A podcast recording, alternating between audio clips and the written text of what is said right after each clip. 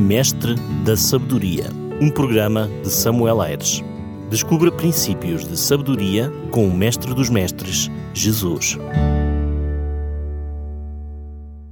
Ainda se lembra do que falei no último Mestre da Sabedoria? Se não se recorda, eu vou relembrar essa mensagem e, ao mesmo tempo, vou aproveitar para complementá-la com a reflexão que vamos ter hoje. Aliás, já lhe tinha prometido que esta semana falaria sobre quais os adoradores que Deus aprecia. Será que eu e você que está aí desse lado adoramos de maneira certa? Será que Deus se alegra com a forma como lhe prestamos o culto? Já tive a oportunidade de lhe mostrar como o Mestre Jesus Cristo desaprova uma religião formal. Quantas vezes o Mestre teve que argumentar contra aqueles que, sendo guias espirituais do povo judeu, viviam uma religião de fachada, uma religião baseada na aparência e em demonstrações exteriores? A lição da figueira amaldiçoada por Jesus é um bom exemplo disso pois a árvore tinha um bom aspecto exterior, ao ponto de enganar quem olhasse para ela, pois, apesar das folhas, não tinha o mais apetecível, que eram os frutos. Da igual forma são os homens quando vivem uma religião formal. Concentram-se mais no visível, no que é aparente e menos no essencial, o que é autêntico e verdadeiro. Voltando ainda à história do encontro com a mulher samaritana, depois do Mestre afirmar que não era em Samaria nem em Jerusalém que acontecia a verdadeira adoração, ele vai afirmar o seguinte: lemos no capítulo 4, versículo 23. Mas vem a hora, e já chegou, em que os verdadeiros adoradores adorarão ao Pai em espírito e em verdade, porque são estes que o Pai procura para seus adoradores. O verdadeiro adorador, como diz aqui Jesus, adora o Pai em espírito e em verdade.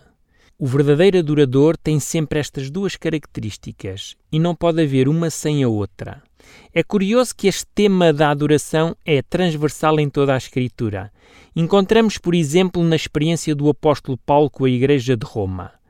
Precisamente o mesmo sintoma era vivido naquela igreja a tal ponto que o apóstolo teve que dizer, e nós encontramos isso em Romanos 2, 28 e 29, porque não é judeu quem é apenas exteriormente, nem a circuncisão a que é somente da carne. Porém, judeu é aquele que é interiormente, e circuncisão a que é do coração, no espírito, não segundo a letra. Quando Paulo escreve aos Romanos, era porque haviam alguns judeus na Igreja de Roma que usavam a herança étnica e os rituais culturais como requisito para definir o verdadeiro adorador e a verdadeira adoração. Ao que Paulo teve de veemente se opor, mostrando que o verdadeiro judeu o era interiormente e a circuncisão necessária era a circuncisão do coração no espírito, diz o apóstolo Paulo. Para Paulo e também para o Mestre Jesus, o coração é um dos elementos cruciais na adoração a Deus.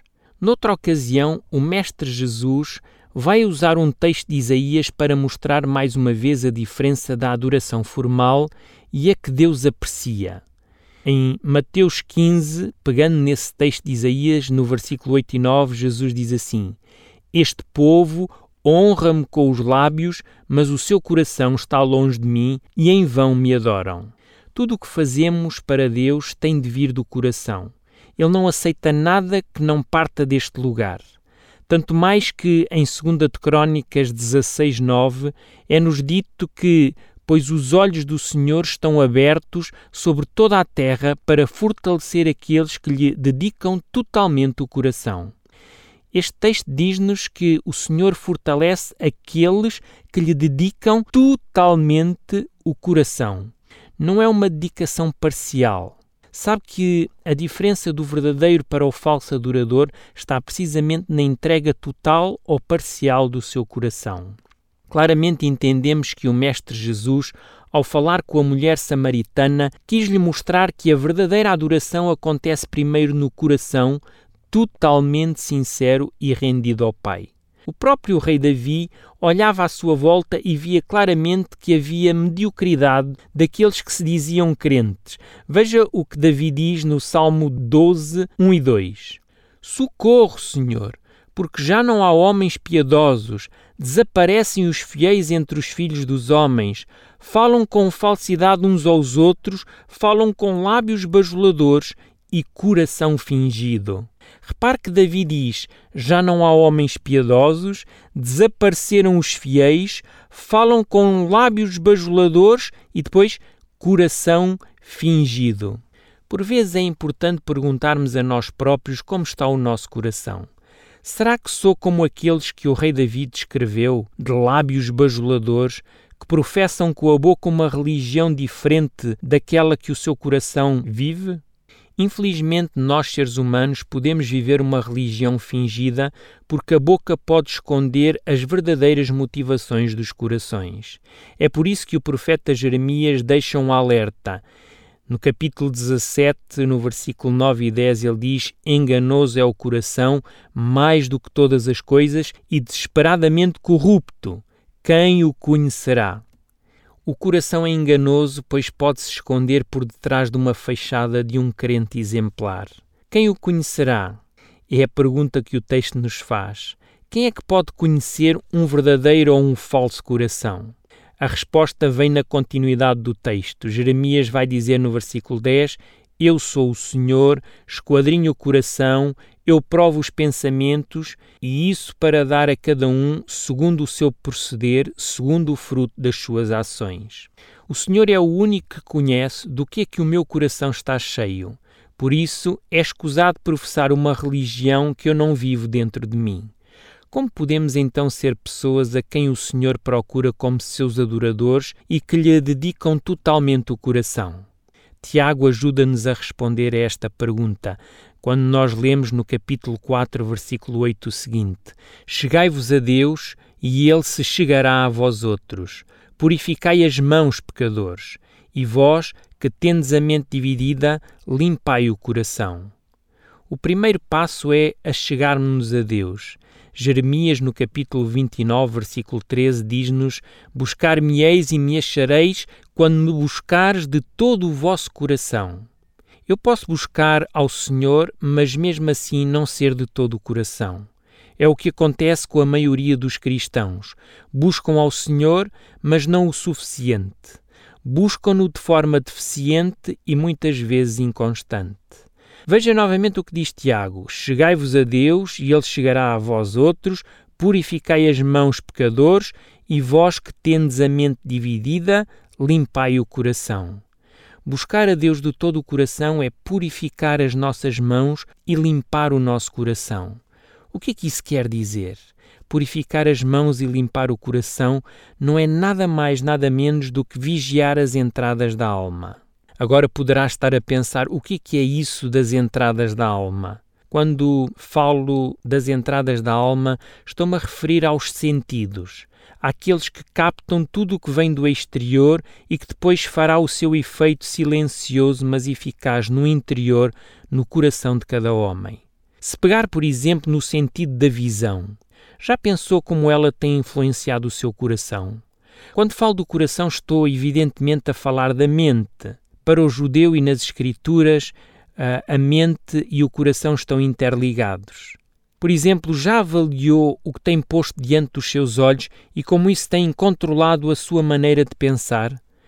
Tem sido coisas que o edificam enquanto ser humano ou coisas que lhe têm degradado a moral e a conduta, coisas que mancham os seus pensamentos e influenciam depois as suas atitudes? Não é por acaso que o Mestre, em Mateus 6, 22 e 23, vai dizer o seguinte: Se os teus olhos forem bons, todo o teu corpo será luminoso. Se, porém, os teus olhos forem maus, todo o teu corpo estará em trevas. A experiência do rei Davi em relação aos olhos é algo que ele expõe no Salmo 101, versículo 3. Ele diz assim: Não colocarei diante dos meus olhos nada que seja mau. Detesto a conduta dos infiéis, tais atitudes jamais me conquistarão. Sabemos bem o preço que Davi pagou por ter condescendido com os olhos, cobiçou uma mulher que não era sua e por se ter deixado levar no pecado da cobiça, toda a sua família pagou um preço bem alto. O mesmo podemos dizer dos ouvidos. O que é que temos ouvido?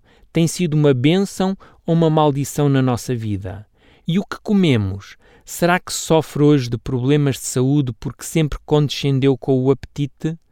Os nossos sentidos são as entradas da alma. Se não os guardarmos, se não os vigiarmos, provavelmente não teremos um coração limpo e apto para uma verdadeira adoração.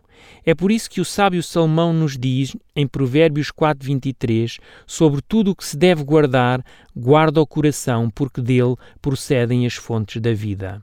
Buscar a Deus de todo o coração exige renúncia. Um dia os discípulos chegaram ao pé do mestre e disseram-lhe: Mestre, come! Mas ele lhes disse: Uma comida tenho para comer que vós não conheceis. Diziam então os discípulos uns aos outros: Ter-lhe-ia porventura alguém trazido o comer? Disse-lhe Jesus: A minha comida consiste em fazer a vontade daquele que me enviou e realizar a sua obra. Jesus vivia frequentemente em jejum e diariamente em oração, e isto lhe possibilitava aproximar-se mais de Deus e estar preparado para fazer a sua obra. Jejum é símbolo de renúncia deixar de satisfazer o apetite para uma busca mais profunda de Deus. Em Mateus 16, 24, Jesus vai dizer: Então disse Jesus aos seus discípulos: Se alguém quer vir após mim, a si mesmo se negue, toma a sua cruz e siga-me. A renúncia também está ligada à batalha espiritual, o conflito da carne contra o espírito, descrito, por exemplo, em Gálatas pelo apóstolo Paulo. Ele diz assim no capítulo 5, versículo 16: Digo, porém, andai no espírito e jamais satisfareis a concupiscência da carne. Querido ou querida ouvinte, o que é que gosta muito e lhe tem impedido de buscar o Senhor de todo o coração? Para mim pode ser uma coisa e para si pode ser outra. Se não a conseguirmos dominar, será essa coisa que nos dominará. Paulo ainda diz no capítulo 5, mas agora no versículo 24: E os que são de Cristo Jesus crucificaram a carne com as suas paixões e concupiscências. Queridos, se existir hoje algo que vos está a impedir de buscar o Senhor de todo o coração, isso constitui um perigo grande para a vossa adoração. Infelizmente, hoje não vou conseguir abordar o segundo aspecto da adoração completa. Hoje o Mestre mostrou-nos a importância de adorar a Deus em espírito. Para a próxima semana veremos o que significa adorar o Pai em verdade. E não se esqueça que a verdadeira adoração é uma questão de coração. O Mestre da Sabedoria volta para a próxima semana aqui na sua rádio preferida. Um forte e grande abraço deste seu amigo pastor, Samuel Aires. Mestre da Sabedoria um programa de Samuel Aires. Descubra princípios de sabedoria com o Mestre dos Mestres, Jesus.